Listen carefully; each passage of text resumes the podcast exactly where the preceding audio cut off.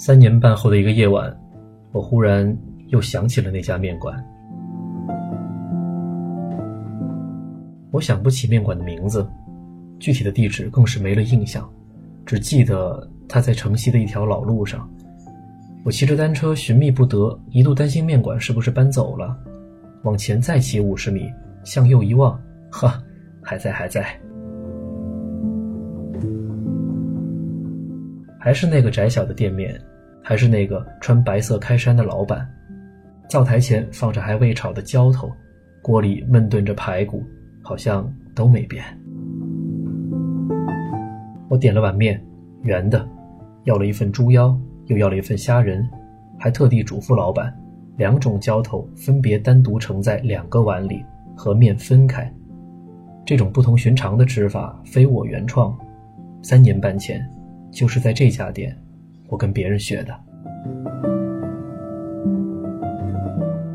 来这儿吃面，我一人桌前摆三个碗，又穿着警服，一旁的食客总要多看我几眼。猪腰和虾仁炒得依然入味儿，老板还是不计成本的给足了量。要是都搁在面上边，怕是要堆成山了。面已下肚，两份浇头都还剩着大半，夜已深。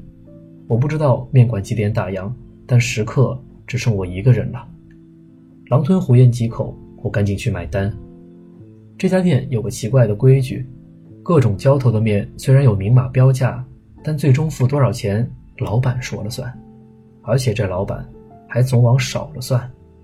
我一问价钱，三十五。我和老板打趣：三年半前我点一样的面。你好像也说只要三十五，这物价都涨了多少了呀？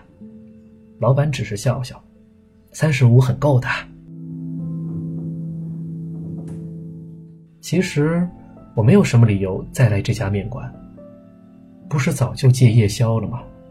不是说除了早餐之外不再过多摄入碳水吗？或许是偶尔想放纵自己吧，但放纵的并不是胃口和身体。又或许，是我单位搬了新家，距离变近了，跟三年半前相比，真的好近。但我后来才知道，我从来没有靠近过你。